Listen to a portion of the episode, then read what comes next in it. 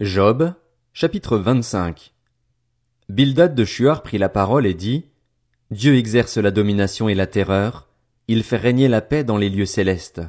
Ses troupes sont innombrables. Sur qui sa lumière ne se lève-t-elle pas? Comment un homme pourrait-il être juste devant Dieu? Comment celui qui est né d'une femme pourrait-il être pur? Même la lune n'est pas brillante et les étoiles ne sont pas pures à ses yeux. Ce sera d'autant moins le cas de l'homme, ce ver, de l'être humain, cette larve.